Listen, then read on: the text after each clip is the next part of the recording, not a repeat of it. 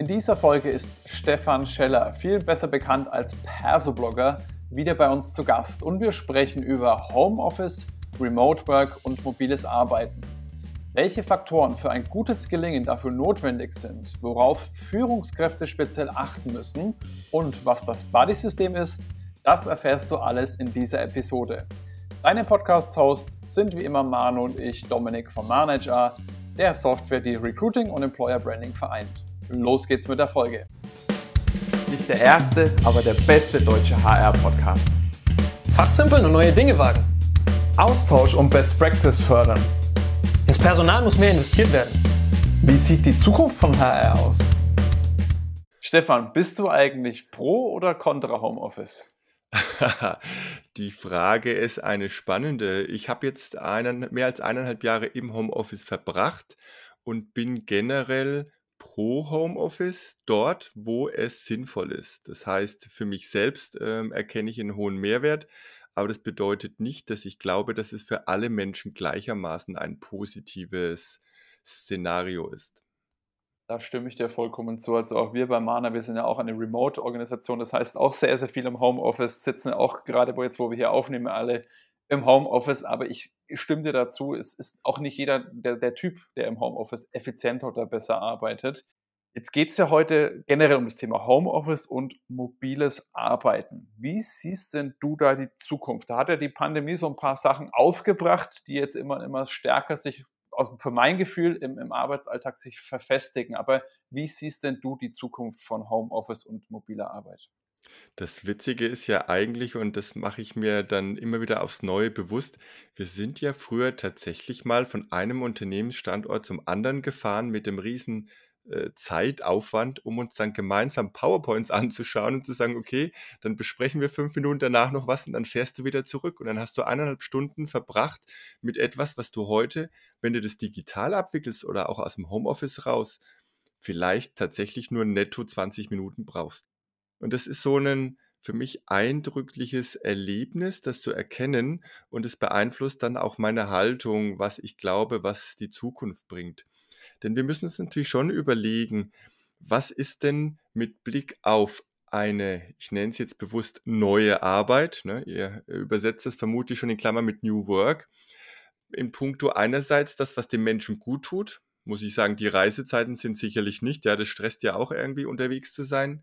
Und auf der anderen Seite aber auch, was dem Business gut tut. So klassische Themen wie Effizienz und Effektivität dann.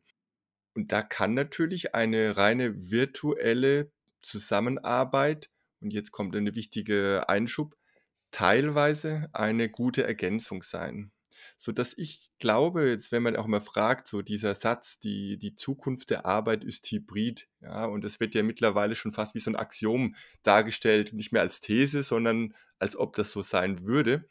Ich glaube ja, äh, aber die Hybridität wird alle möglichen Varianten und Schattierungen haben. Jetzt hast du gerade einen Punkt angesprochen, auch das ganze ja, Hybrid, beziehungsweise ja, dass viele Teams jetzt sich vor der Herausforderung, glaube ich, sehen, ein Teil ist anwesend im Büro, ein Teil ist zu Hause im Homeoffice oder wo auch immer Office. Mhm. Es birgt ja auch neue Herausforderungen. Ich glaube, wir hatten da vor einiger Zeit schon mal drüber gesprochen, hast du auch gesagt, ja, wenn es so Videokonferenzen ist, sind, dann ist es ja auch oft gar nicht so einfach, dass die Leute, die zu Hause sind, auch den Raum sehen, mitbekommen, wo wird was, geht es jetzt auf den Bildschirm, sagt jetzt jemand was im Raum. Hast du, glaube ich, mal von so einem Buddy-System, wenn ich das jetzt von der ja. Terminologie noch richtig im Kopf äh, habe. Kannst du dazu noch mal was sagen? Ja, die, die, die, große Herausforderung ist tatsächlich die, nehmen wir mal einfach an, es ist ein Team, sind fünf Leute, zwei sind digital angebunden, drei sind vor Ort.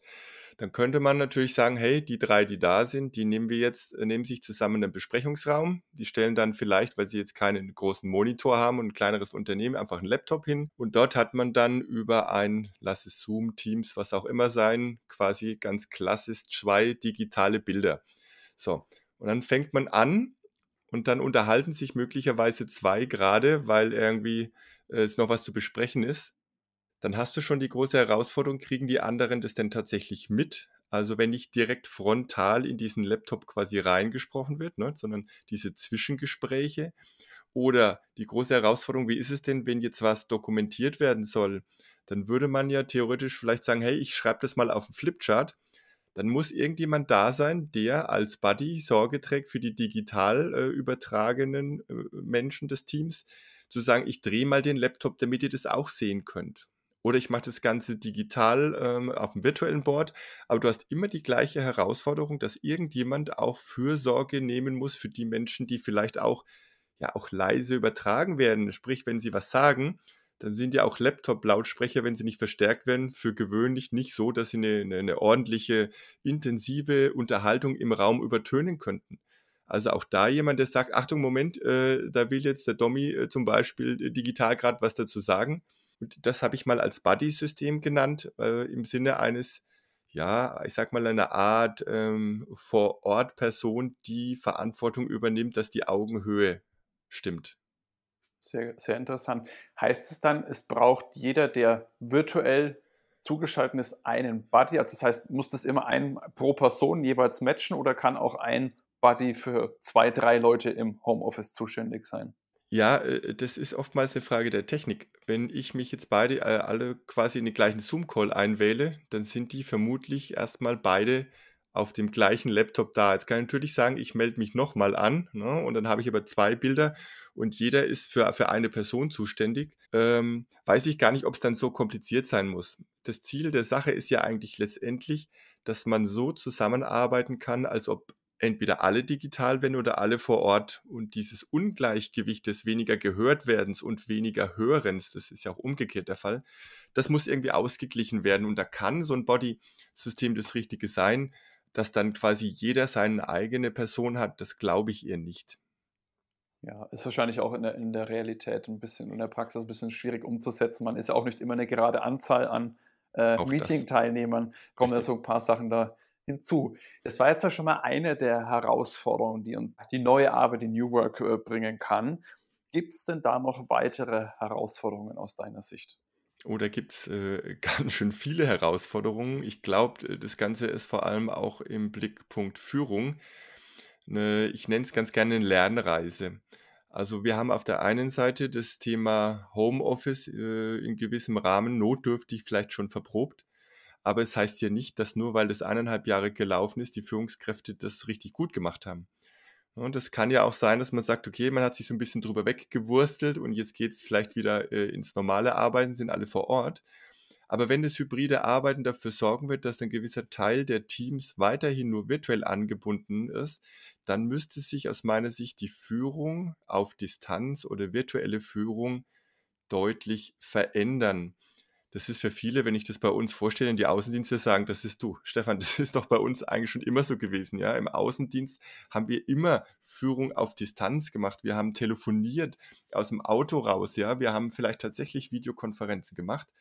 Aber mal von diesem Case abgesehen, ist dieses, oh, meine Mitarbeitenden sind dann weg in dem Moment, wo, die, wo der Videocall zu Ende ist, wo die Kamera ausgeht, dann sind die erstmal nicht greifbar. Und das ist natürlich schon was anderes vor allem, und da denke ich jetzt weniger an das Command-and-Control-System, also wie überwache ich die, sondern eher, wie übernehme ich denn meine Fürsorgepflicht? Wie erkenne ich denn, wie es den Menschen wirklich geht, ja?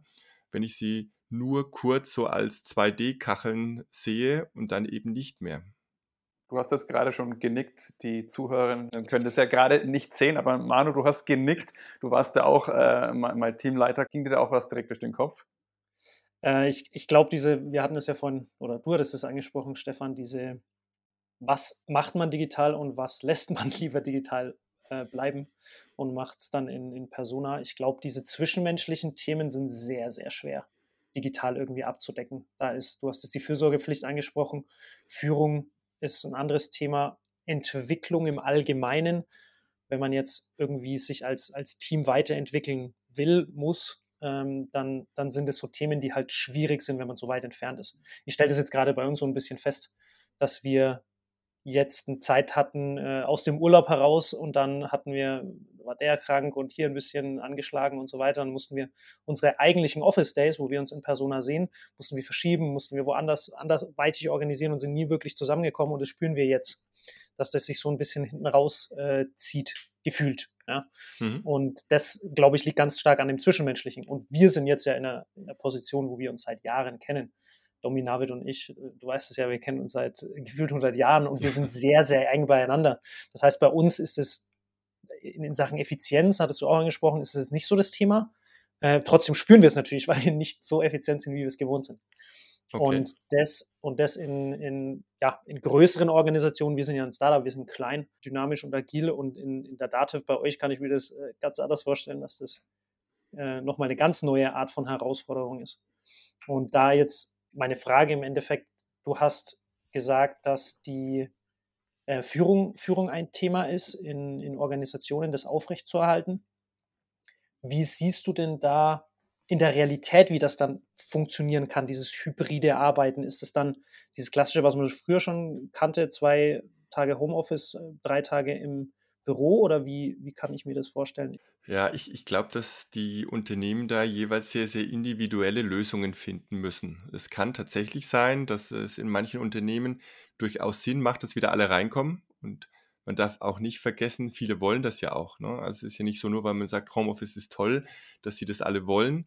Also dieses gleiche Augenhöhe herstellen durch alle digital oder alle vor Ort, das halte ich für eine sehr, sehr vielversprechende Sache in der Praxis. Das heißt, dieses hybride Synchrone auf ein Minimum zurückfahren. Und wir haben das beispielsweise bei uns in Dativ so gelöst, äh, dass mit dem Gesamtbetriebsrat eine Vereinbarung geschlossen wurde, dass die Teams selbst entscheiden können, was für sie in dieser hybriden Arbeitswelt die richtige Lösung ist. Und jetzt gilt es sozusagen, das auszuformen. Und ich selbst habe dann auch eingebracht, aus meiner Sicht ist ein Remote-Only für den Job, den ich habe, durchaus denkbar. Natürlich mit einer jederzeitigen Bereitschaft, wenn wir äh, entsprechende Veranstaltungen haben oder wichtige Team-Meetings, dann vor Ort zu sein. Und viele andere sagen, ja, also für sie ist dieses vor Ort deutlich wichtiger. Hm, die wollen vielleicht auch von ihrem Job her deutlich näher dran sein. Und dann müssen wir dafür halt auch Lösungen finden. Und da gilt dann die Devise Digital First. Das bedeutet, wenn wir Remote-Zuschaltungen haben, dann versuchen wir das Ganze auch remote zu machen. Und wenn wir reinkommen, dann wollen wir an den Tagen bewusst auch keine Videocalls machen, weil es auch wenig sinnvoll ist, sich zu treffen quasi und dann vor Ort, jeder setzt sich wieder seinen Kopfhörer auf und man redet im gleichen Raum dann miteinander und mit anderen draußen. Das ist dann auch nicht so toll. Mich würde das nochmal interessieren, da gibt es ja schon seit längerem immer, immer Diskussionen, Debatten, dass es auch, sage ich mal, gesetzlich verankert werden soll, ein Recht auf Homeoffice ich habe das immer mal wieder gelesen. Mhm. Hast du da einen aktuellen Stand und hast du da vielleicht auch eine Prognose, was da vielleicht kommen wird tatsächlich? Das ist wirklich schwer zu sagen und ich bin auch immer vorsichtig mit dem Recht, weil wenn du wirklich ein Recht hast, dann musste das ja im juristischen Sinne auch eine einklagbare Sache sein. Und jetzt überlege ich mir mal, gerade bei den kleinen Unternehmen, da ist ja der, der Grad sehr schmal zwischen, ich könnte es einrichten, aber macht es denn Sinn? Ja, und ähm, nach dem Motto, vielleicht für manche, die sagen, ich würde gern montags und freitags um das Wochenende äh, mit den Kindern vielleicht zu verlängern und nicht sofort ähm, nicht dann in den Stress reinzukommen wegen, wegen diesen typischen Feierabendverkehr, der dann am Wochenbeginn und Ende ist. Und dann das Unternehmen sozusagen in Anführungszeichen gezwungen wird, jetzt eine IT-Ausstattung anzuschaffen. Ne? Das heißt, du brauchst Laptop, du musst ja dann äh, überlegen, dass damit ist es nicht getan. Irgendwo musst du es mit dem Mobilfunk auch hinkriegen. Wenn was gedruckt wird, dann hast du irgendwelche Dateien, du musst dich um Datenschutzprozesse kümmern. Und jetzt, äh, sage ich mal, Unternehmen, die das vielleicht wollen, aber denen es arg weh tut, über ein Recht quasi dazu zu zwingen, da bin ich echt sehr skeptisch, ob das der richtige Weg ist und der Sache letztendlich gut tut, ja. Ja, ich sehe das, ich sehe das ähnlich wie du. Ich glaube, das ist tricky, das ja rechtlich, in den rechtlichen Rahmen zu gießen, aus, aus ganz unterschiedlichen Gründen. Und am, am Ende des Tages ist es für mich der Mensch tatsächlich, der da so ein bisschen der Ausschlaggebende ist. Für manche Menschen ist das einfach nichts. Ja? Und für manche Menschen ist es halt extrem sinnvoll. Das heißt, es wieder über einen Kamm zu scheren, ist schwierig. Und das ist, muss noch nicht mal von den Menschen, sondern von der jetzigen Position abhängig sein. Wenn du als äh, Azubi reinkommst, ist, es, ist der direkte Kontakt wahnsinnig wichtig. Praktika, das brauchst du nicht im Homeoffice machen. Also da willst du ja ein bisschen auch herausfinden, wie das ist, in dem Unternehmen dann langfristig zu arbeiten. Und das kriegst du nicht hin, wenn du, wenn du rein remote bist, weil dann sitzt du zu Hause. Auch wenn man Erfahrung hat mit Homeoffice und mit seiner Arbeit, die man so tut, trotzdem in einen neuen Job reinzukommen, da muss man ja erstmal ein Gefühl für die ganze Organisation bekommen, für dieses, wie arbeitet wer mit wem zusammen und so weiter und so weiter. Und das kann sich dann hinentwickeln, dass man sagt, okay, jetzt nach zwei Jahren fühlt man sich wohl, ne? weiß ich genau, wie was läuft. Jetzt kann man das ein bisschen ausdehnen, wenn einem das taugt, wenn einem das gut tut und auch funktioniert für einen. Dann kann man das dann ausbauen, aber das dann so festzulegen auf jetzt einmal pro Woche, finde ich schwierig und dann das hin und her zu schieben und so. Ich glaube, das ist wieder so ein administrativer Riesenaufwand, der da auf einen zurollt für eine Organisation und für den Menschen am Ende des Tages auch, wo ich sage, das äh, da gibt es sicherlich schlauere Wege, als das in irgendeinen rechtlichen Rahmen gießen, zu gießen. Ja. Also letztendlich äh, reden wir ja trotzdem immer über einen rechtlichen Rahmen. Ne? Also so eine Betriebsvereinbarung und ähnliches ist ja auch, hat ja auch was damit mit, mit Weisungsbefugnis zu tun. Ne? Wie vereinbart man sich? Das ist ja nicht, äh, nicht juristisch in dem Fall, weil wir reden über arbeitsvertragliche Pflichten. Der Arbeitsort ist ein, ein Thema der Mitbestimmung, wie gesagt, von Betriebsräten. Das heißt, es wird immer um juristische Themen gehen. Was ich skeptisch finde, äh, ist, wenn man quasi ein Recht jemanden in die Hand gibt, mit einer Möglichkeit etwas durchzusetzen gegen den Willen des Unternehmens, dass das vielleicht aus, äh, ja, in, in einem gewissen Rahmen mache ich ja nur dann sozusagen von meinem Recht Gebrauch, wenn ich keine freiwillige Vereinbarung kriege. Und dann wird es schon wieder schwierig, ne? wenn man quasi, egal von welcher Richtung, aus Zwang sagt, es muss so oder so sein. Weil umgekehrt die Arbeitnehmer ja auch, wenn die sagen, ja zwangsweise, du musst ins Homeoffice gehen, ich stelle dir den Laptop hin und ich habe jetzt einfach kein Büro mehr für dich, wäre ja genauso eine schwierige Situation für manche, die sagen, hey, zu Hause kann ich nicht gescheit arbeiten noch nicht mal einen vernünftigen Internetanschluss, geschweige denn Raum oder ein ergonomisches Büro. Da kommen wir nämlich dann in ganz andere Untiefen rein. Wenn du dauerhaft remote arbeitest, dann musst du letztendlich ganz andere Anforderungen auch erfüllen für das Equipment, was du zu Hause hast. Da reicht es nicht mehr so am Holzschemel zu sitzen, ja, irgendwie gebückt den ganzen Tag äh, an, an so einer kleinen Laptop-Tastatur. Das wird schon schwierig. Definitiv. Und also ich muss sagen, ich bin, ich bin ein sehr, sehr großer Fan von zu Hause aus arbeiten, Homeoffice, wie auch immer man das jetzt bezeichnen möchte.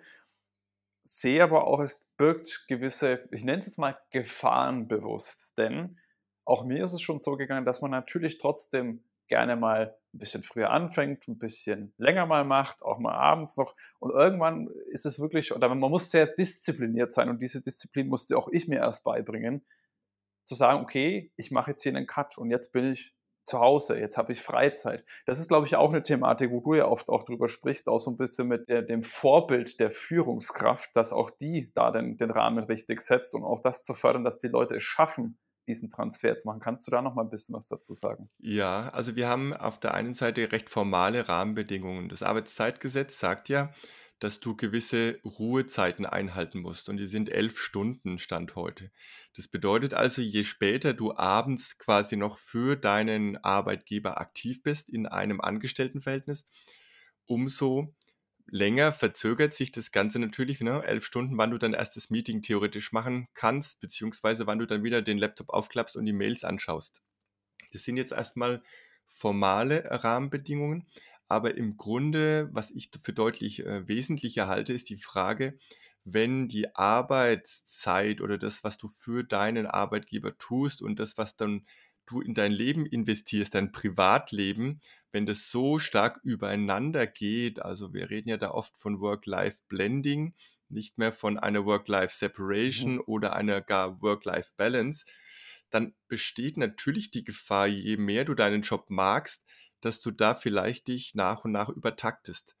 Ja, und das funktioniert immer alles so gut, solange du da in einem Flow bist. Also wenn das alles gut läuft, ist es wunderbar. Trotz allem vernachlässigt man, und das merke ich selber bei mir auch, so dieses klassische Urlaubsding. Ja, also nach dem Motto mal frei zu nehmen und dann wirklich alles zuzulassen, das fällt einem extrem schwer. Und dann zu sagen, naja, ich kann ja auch zu Hause Urlaub machen, so im Garten aber du bist irgendwo immer in dieser gefühlten auch Arbeitsumgebung und ach mal schnell und ich kann doch, ne? Und dann habe ich hinterher nach dem Urlaub vielleicht weniger und dann fängt man doch mal an, so zu überfliegen, ob irgendwas Wichtiges drin ist und dann fängt es an. Ich glaube, da ist ähm, das Thema Selbstmanagement, wie man so schön sagt, also die Selbstfürsorge, Achtsamkeit, all diese Begriffe in dieser Wortwolke, äh, das sind die Themen, die wir umgekehrt als diejenigen, die dann im Homeoffice arbeiten, auch auf unserer Lernreise noch ähm, ja, vielleicht verbessern können. definitiv. Also ich aus meiner eigenen Erfahrung, ich habe mir auch diese, diese, ich nenne es mal die Gebote mir selbst geschrieben. Ich habe die mir wirklich auch visuell mhm. aufgeschrieben. Die liegen bei mir am Schreibtisch, wo zum Beispiel heißt, wenn ich den Feierabend mache, checke ich keine Mails mehr, egal ja. was kommt ja. und was sein mag und sonstiges. Weil wenn es was so dringend Wichtiges ist, dann können mich die Leute auch mal, wenn sie es auch mal anrufen. Und das ist eigentlich nie der Fall. Und das mhm. ist genau die Sache, glaube ich, wie du schon sagst, Selbstdisziplin, Selbstmanagement.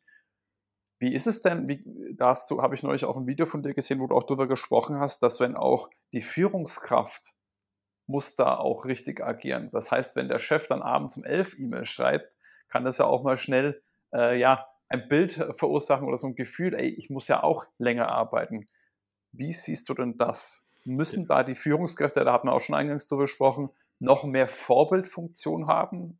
Das, es klingt so ein bisschen abgedroschen, ne? aber es steht wahrscheinlich in den meisten äh, Führungsleitlinien in den Unternehmen drin. Führung bedeutet auch Vorleben. Und genau an dieser Stelle, jetzt also nicht Vorleben im Sinne von, was kann ich Tolles leisten, so wird es ja oftmals interpretiert, ne? unternehmerisches Denken, es muss vorgelebt werden. Und ich glaube, gerade dieses Selbstmanagement, diese Selbstvorsorge, auf sich als Mensch achten, das muss vielen Führungskräften, die eher, sage ich mal, auf der Erfolgslinie unterwegs sind, vielleicht sehr leistungsorientiert, das müssen die tatsächlich vorleben. Denn wie du sagst, ähm, wenn ich abends als Chef nochmal um halb eins da sitze, weil ich einfach vielleicht durchgepowert habe, und dann kommt eine Pop-up-Nachricht und äh, morgens früh beim Aufwachen, wo eigentlich noch niemand arbeiten möchte, sieht man, oh, Chef, Chefin hat heute Nacht was geschrieben, ja, dann geht natürlich der Alarmzustand los. Und irgendwie zeigt es dann auch so, ja, vielleicht wird auch erwartet, dass ich dauerhaft erreichbar bin oder abends und nachts noch was mache. Und wie wäre es schlauer? Genau umgekehrt, dass eben die Führungskraft selber auch sagt, so, also liebe Leute, ähm, jetzt ist 17 Uhr, ich habe jetzt noch einen privaten Termin oder ich gehe zum Sport oder treffe mich jetzt mit meinen, meinen Buddies nochmal irgendwie auf ein Feierabendbier. Ich wünsche euch einen schönen Abend und wir sehen uns morgen früh im Meeting um halb neun wieder. Dann ist das auch eine ganz klare Aussage, die sagt, hey, das Menschliche, die Erholung, die ist auch unserer Führungskraft wichtig und dann nimmt man sich das auch leichter raus, als wenn man so das Gefühl hat, hm, bin ich denn der Einzige, der heute noch Feierabend macht, weil plötzlich äh, abends oder nachts die Chats noch wachsen und dann kommt man morgens um acht rein äh, oder klappt sein Laptop auf und hat schon das Gefühl, man ist der Einzige, der noch nichts gemacht hat, ja. Das wäre absolut fatal. Jetzt hast du gerade noch mal, oder mir so eine Sache in den Kopf gepflanzt wenn es auch geht um Transparenz, was machen die Leute wann, so ein Stück weit. Mhm. Hast du da noch Empfehlungen? Weil das ist ja auch oft von beiden Seiten so, man möchte der Führungskraft das Gefühl geben, ich mache auch was zu Hause, machen auch fast alle, würde ich jetzt mal betiteln. Ich glaube, die, die gibt es ja auch Studien, dass eigentlich die Leute noch, die meisten noch produktiver sind, wenn sie zu Hause arbeiten, anstatt im, im, im Office muss man da noch transparenter mitgehen? Das heißt, dass ich wirklich, auch wenn ich mal kurz einkaufen gehe, keine Ahnung, um 11.30 Uhr, weil ich mhm. habe gerade mega Hunger, nichts mehr zu Hause. Ein ganz blödes Beispiel, ja. dass man das auch transparent in irgendeinem Teams oder was auch immer von Kommunikationstool man hat, innerhalb des Teams, das immer transparent kommuniziert oder denkst du, das geht dann bei vielen Leuten, dass sie sich dann auch da wieder schon fast überwacht fühlen und sagen, ich muss dauernd sagen, was ich mache. Wie, wie siehst du das mhm. Ganze? Also ich denke immer, es wird beides geben und es ist immer eine Frage der sinnvollen Absprache. Aus meiner Sicht macht es dann Sinn, wenn man äh, im Team sagt, wie wollen wir denn damit umgehen? Was ist denn die Erwartungshaltung an Erreichbarkeit? Also wie viel äh, ad hoc erreichbar muss ich denn sein? Und da mag ich immer wieder ähm, zu, zu berücksichtigen geben. Es gab ja auch mal eine Zeit, da waren wir in Meetings gesessen und hatten eben keinen Laptop aufgeklappt. Wir haben kein Handy auf dem Tisch liegen gehabt, das mit Pop-up-Nachrichten kommt. Das war ja bis vor einiger Zeit eigentlich Usus, dass man gesagt hat, hey, im Meeting sind die Handys aus und keiner hat einen Laptop dabei. Das heißt, man war da ja auch nicht erreichbar. Und die große Gefahr, die ich jetzt sehe, ist, dass man sagt, ja, aber jetzt seid ihr ja erreichbar. Jetzt will ich natürlich auch wissen, wo ihr seid und was ihr tut das führt relativ schnell aus meiner Sicht zu einem gewissen Druck ähm, in Richtung Überwachung, das führt zu Stress und Co. Und irgendwo dazwischen drin, zwischen klarer Erwartungshaltung und Vertrauen schenken, da liegt wahrscheinlich dann der goldene Mittelweg.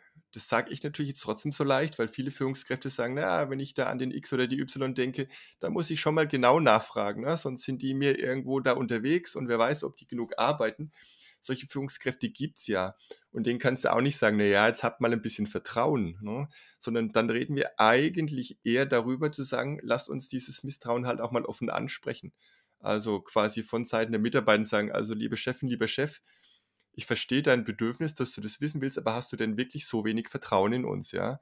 Wie können wir denn dieses Vertrauen gewinnen? Was müssten wir denn tun, ohne dass wir jetzt quasi jederzeit irgendwie so eine Statusmeldung machen, bin jetzt auf Toilette, bin jetzt wieder zurück, schlage jetzt gerade mal kurz irgendwas nach im Internet und bin äh, in drei Minuten wieder da das ist ja auch Quatsch, ja. Ähm, ich weiß, dass es tatsächlich Überlegungen mancher Chefs äh, in, in, kleinen Unternehmen teilweise auch gibt, die sagen, am liebsten würde ich eine Kamera aufstellen, ne, oder die ganze Zeit irgendwie so, so einem Videokanal verbunden sein unter dem Thema, dann sind wir wie vor Ort beieinander.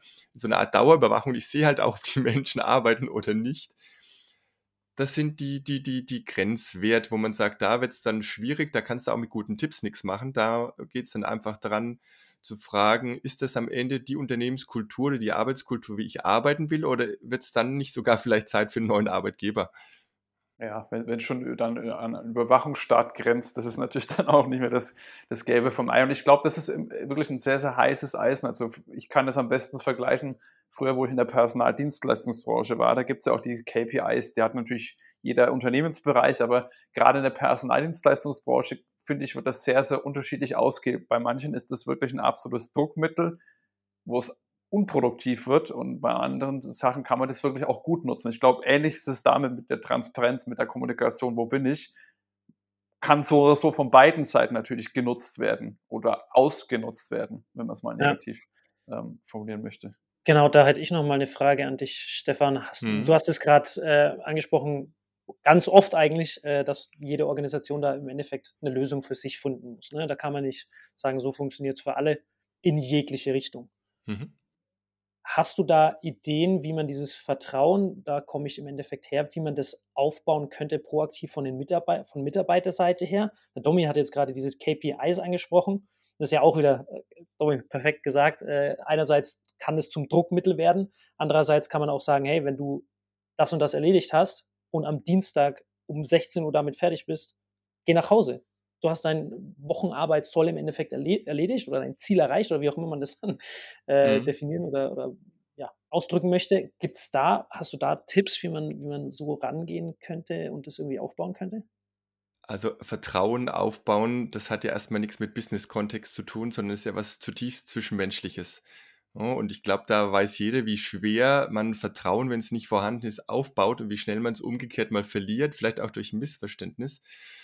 Ähm, ich, ich glaube, um, um zu so einer Vertrauenskultur zu kommen, wäre es aus Sicht der Arbeitnehmenden erstmal sinnvoll, das zu transparent zu machen. Ne? Also wie ich es gerade vorhin gesagt habe, zu sagen, also liebe Chefin, lieber Chef, ich spüre gerade irgendwie, du willst die ganze Zeit wissen, wo wir sind, was wir tun und wir sind vielleicht jetzt nicht in einer, ähm, sagen wir mal, eine Callcenter-Organisation, wo es natürlich notwendig ist, ne, während der Hotline-Zeiten, dass man irgendwie weiß, wer ist denn jetzt da. Da ist ja nochmal alles anders getaktet, sondern wir reden mal über diejenigen, die eigentlich ihre Arbeitszeit, wenn sie auf Vertrauensbasis zusammenarbeiten, auch ein bisschen freier einteilen können und mal äh, so kleine Arbeitsstücke, äh, Freiphasen und Wiederarbeitsstücke aneinandersetzen könnten dazu sagen, hey, ich spüre hier irgendwo äh, ein Misstrauen. Ähm, wie sehr vertraust du uns denn? Was könnten wir denn tun, um mehr Vertrauen dir gegenüber zu erwecken? Ich würde den Ball also quasi erstmal direkt rüber spiegeln und mit so einer Ich-Botschaft sagen, ich erlebe das gerade nicht sehr vertrauensvoll. Und dann ist natürlich sehr, sehr spannend, ob äh, er oder sie, äh, die Führungskraft, dann sagt, ja, nö, ich vertraue euch doch total. Und dann kann man natürlich an der Stelle darauf aufsetzen und sagen, ja, aber was hältst du denn dann davon, wenn wir statt so und so das zukünftig nur meinetwegen AFK schreiben, ne? Away from Keyboard und nicht sagen müssen, was wir jetzt und wie lange wir sind, sondern es ist einfach völlig okay. Oder wir definieren meinetwegen Antwortzeiten, sagen, wenn was reinkommt, schriftlich innerhalb von zwei Stunden, ist es zumindest mal gelesen, nehmen wir das wahr. Und ob ich jetzt vielleicht mal, weil es mir in der Mittagspause nicht, nicht gut geht, mich mal eine Stunde hinlege oder eine halbe Stunde, das darf dann auch egal sein, ne? dass man solche Vereinbarungen trifft und sich dann irgendwie langsam rantastet. Aber man wird ein generelles Misstrauen, das eine Person als Führungskraft einer anderen Person als Mitarbeitende äh, gegenüber äh, entgegenbringt, das wird man nicht so leicht wegreden können und auf der Business-Ebene schon gar nicht. habe ich noch eine Abschlussfrage, Stefan. Das geht jetzt, knüpft da fast, war eine, fast eine perfekte Überleitung von der oh. vorherigen Frage. Jetzt bin ich gespannt. Ist das Thema Homeoffice, Remote-Arbeit, wie auch immer, vielleicht auch so ein Stück weit ein Karrierekiller? Ja, also da habe ich jetzt ja nicht nur eine Meinung dazu, sondern da gibt es ganz viele Fakten mittlerweile. Äh, diese vorhin schon bereits angesprochene mangelhafte Augenhöhe oder Sichtbarkeit gerade in diesem hybriden Umfeld, wenn manche halt doch vor Ort sind und vielleicht mit Chef, Chefin oder mit Kolleginnen und Kollegen zum Mittagessen gehen, an der Kaffeemaschine mal ein, vielleicht privates äh, Pläuschchen machen. Das würdest du in so einer großen Zoom-Konferenz, wo zwölf Leute drin sind, ja nicht tun. Da erzählen dann vielleicht mal ein paar Leute von ihrem Urlaub, aber du würdest ja keiner einzelnen Person in dem Moment irgendwas sagen können. Und diese Mechanismen, die sorgen tatsächlich dafür, dass Homeoffice so als Karrierekiller hingestellt wird und Studien, die international auch in den letzten, ja, mittlerweile fast schon zehn Jahren durchgeführt wurden, fast einhellig dazu sagen, wenn du nicht sichtbar bist, also sprich beispielsweise nur digital oder remote zugeschaltet, dann hast, kannst du mehr arbeiten, du kannst weniger krank sein, aber rein statistisch gesehen oder das, was in den Studien rauskam, wirst du weniger häufig befördert und machst weniger gut Karriere.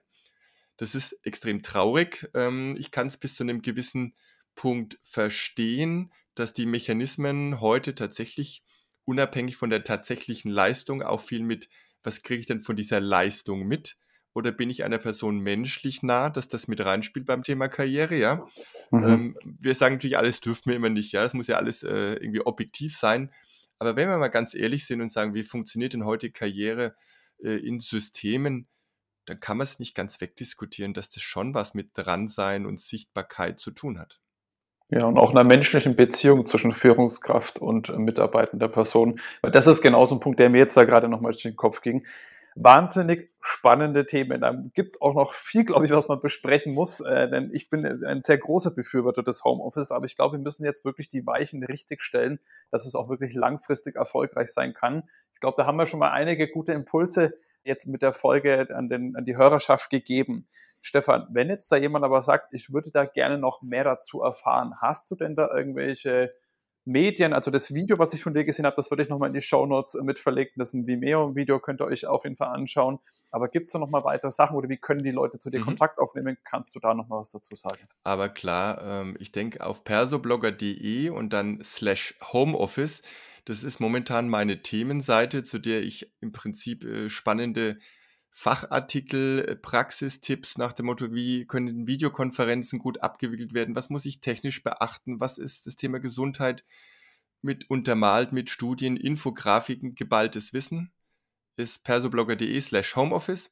Ansonsten natürlich äh, empfehle ich gerne auch den Praxisleitfaden Homeoffice und mobiles Arbeiten. Das ist dieses kleine handliche Buch, das ich mit dem Christian Beck zusammengeschrieben habe. Auch da versuchen wir durch Praxiswissen das Thema in den Organisationen positiv voranzubringen. Wunderbar. Das verlinke ich äh, euch allen natürlich in den Shownotes. Da müsst ihr auch gar nicht danach suchen. Könnt direkt draufklicken und äh, weiterlesen und euch weiter sozusagen inspirieren lassen, wahrscheinlich auch ein Stück weit. An der Stelle nochmal ein riesiges Dankeschön, Stefan. Schön, dass du zum zweiten Mal ja zu Gast warst. Ja, Wer das noch Dank. gar nicht weiß, äh, der kann auch gerne nochmal, ich glaube, das war die Folge 9, wenn ich mich jetzt nicht ganz täusche, äh, vom Stefan schon mal rein. Und an dieser Stelle, ich sage mal, schön, dass du da warst, hat Spaß gemacht. Ich sage auch vielen Dank. Danke auch von mir, Stefan. Bis bald. Bis dann. Wie du merkst, geben wir uns immer sehr große Mühe, wertvollen Content für dich zu schaffen, den du dann auch kostenlos bekommst. Wenn dir jetzt unser Podcast gefällt und du uns auch weiterhin dabei unterstützen willst, dann abonniere jetzt unseren Podcast auf der Plattform deiner Wahl und wir freuen uns auch über deine Bewertung. In diesem Sinne, mach es gut und bis zum nächsten Mal. Ciao, ciao.